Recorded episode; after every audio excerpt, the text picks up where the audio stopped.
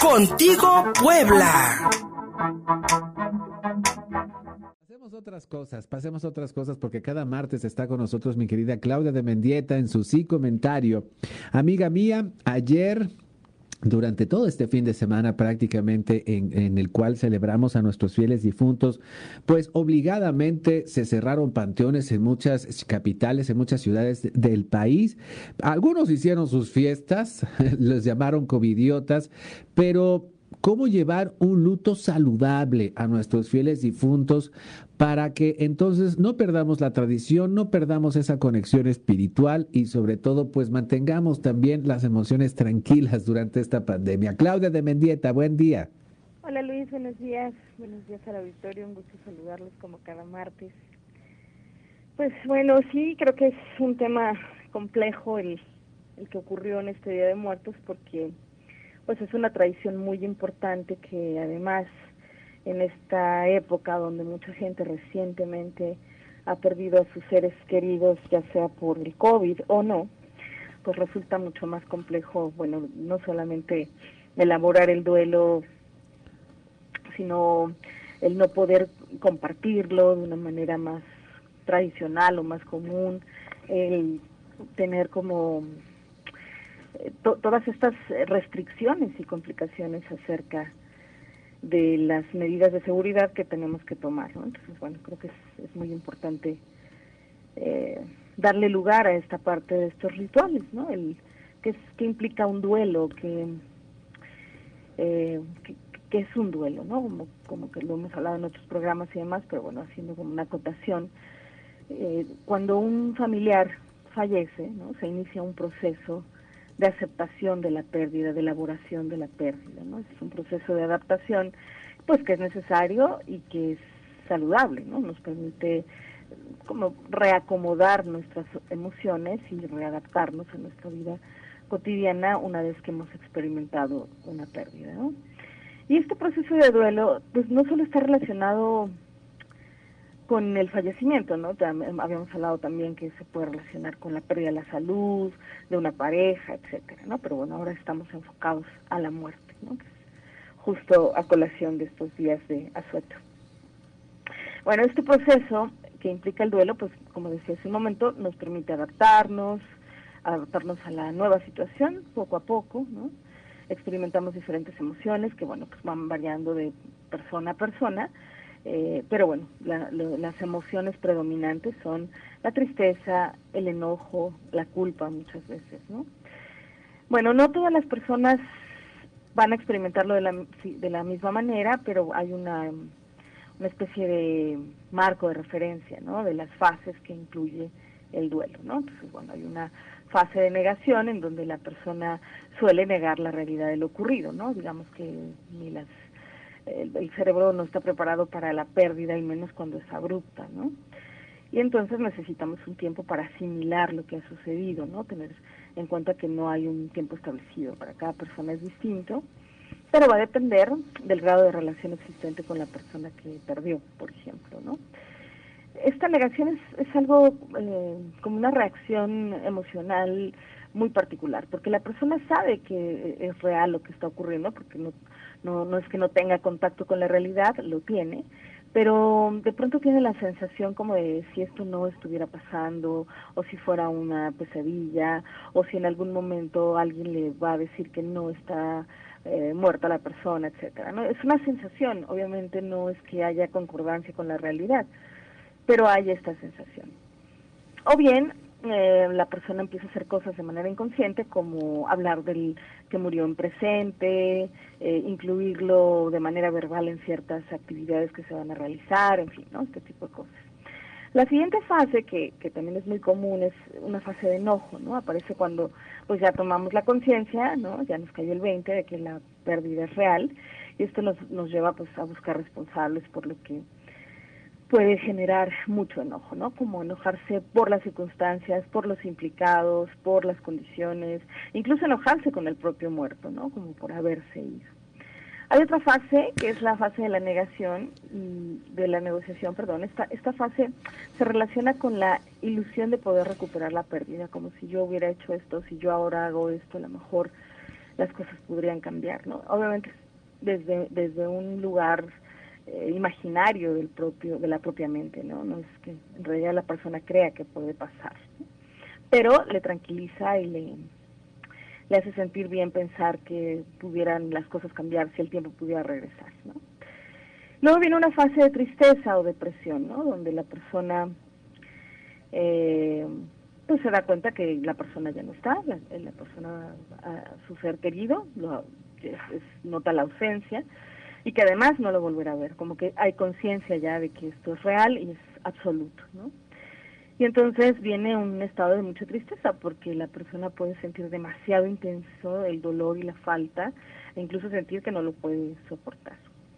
Pero inevitablemente, Luis, como en la vida siempre sale el sol, viene una fase de aceptación, ¿no? donde ya la persona puede aceptar la pérdida y poco a poco va recuperando su vida o sus rutinas habituales, dependiendo cómo se haya dado todo el proceso.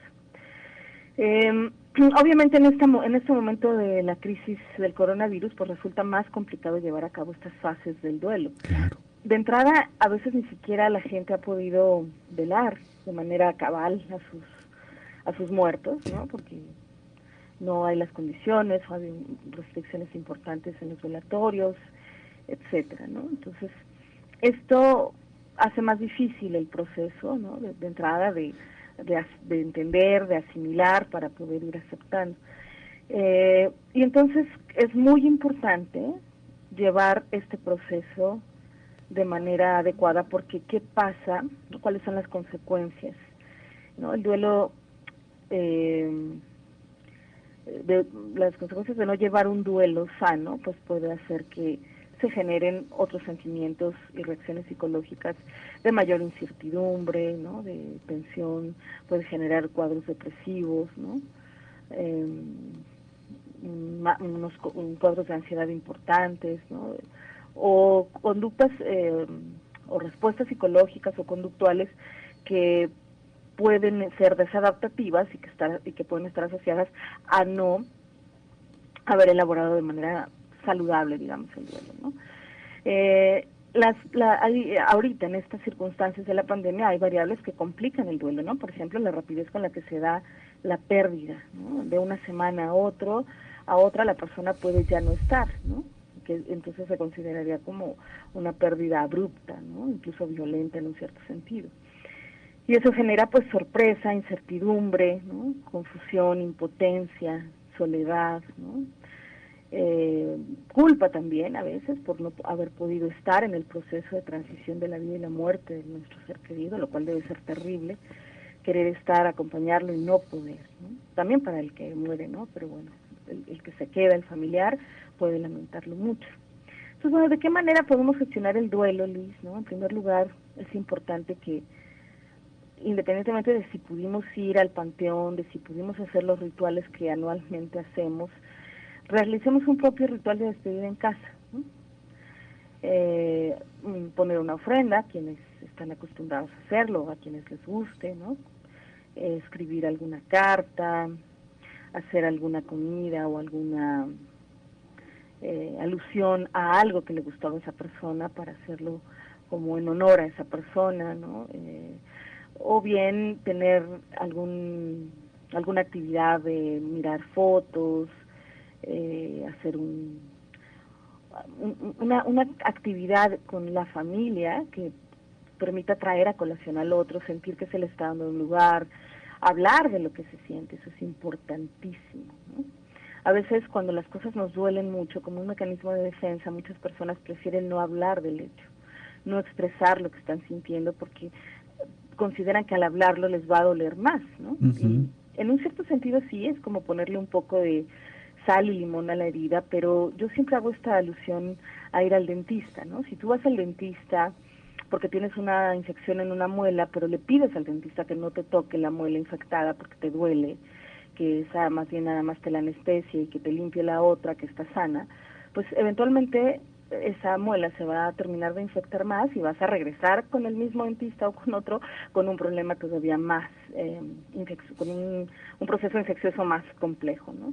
Entonces es importante darle salida y espacio a lo, a lo que nos ocurrió y a lo que estamos sintiendo, ¿no? evitar pensar en lo que nos pasó, distraernos o evadir la emoción, no lo va a gestionar de manera adecuada. ¿no? A lo mejor lo anestesia durante un momento determinado, pero vuelve a salir, ¿no? Entonces es importante gestionarlo. Un buen un buen tip que podemos hacer es escribir un diario sobre esas emociones, sensaciones, recuerdos o pensamientos que nos vengan a la mente, analizarlos, darnos un tiempo y un espacio que pues íntimo en donde pueda estar conmigo mismo y con mi dolor, ¿no? Y si quiero llorar, hacerlo, eso es importante y es saludable eh, tener apoyo social, permitirme una red de apoyo social, ¿no? No obligarse a nada, lo más importante es que tenga eh, la persona en cuenta sus necesidades. Entonces, no hay duelos, no hay recetas para los duelos, cada persona los maneja distinto, entonces no, no tengo que obligarme a sacar las cosas de la habitación de esa persona porque ya se fue, o arreglar determinada situación ya, o dejar de llorar ya porque ya tiene tanto tiempo. ¿No? O eso no, no ayuda a un duelo sano, obligarnos a hacer las cosas que deberíamos de hacer. Ni siquiera es racional, Luis, porque no, no, hay no hay un patrón establecido de lo que debemos o no hacer para poder ir superando el duelo. ¿no? Mi querida Claudia de Mendieta, se nos termina el tiempo, pero sin duda alguna tendrán que ser duelos íntimos, duelos al interior y creo que todo esto que tú nos vienes que, que, nos vienes relatando pueden darnos una ayuda a que tratemos de que aquellos sentimientos eh, de pérdida, aquellos sentimientos dolorosos, transformarlos de alguna u otra forma. Yo sé que es bien difícil, sobre todo en estos tiempos de pandemia, como bien decías, en los que no hubo tiempo para el duelo, pero tendrá que ser íntimo y tendrá que ser en familia y sobre todo con los seres queridos. Creo que es una buena oportunidad también para reconciliarse con los vivos, querida amiga mía. Claro que sí. Gracias, mi querida Claudia. ¿Dónde te encontramos? A través de mi Twitter, arroba Claudia Mendieta, mi Facebook, Claudia de Mendieta, y a través de mi correo electrónico, cdmendieta, arroba gmail.com. Un abrazo fuerte, amiga. Gracias. Un abrazo para todos. Gracias. 10 con 36, pausa y seguimos contigo, Puebla.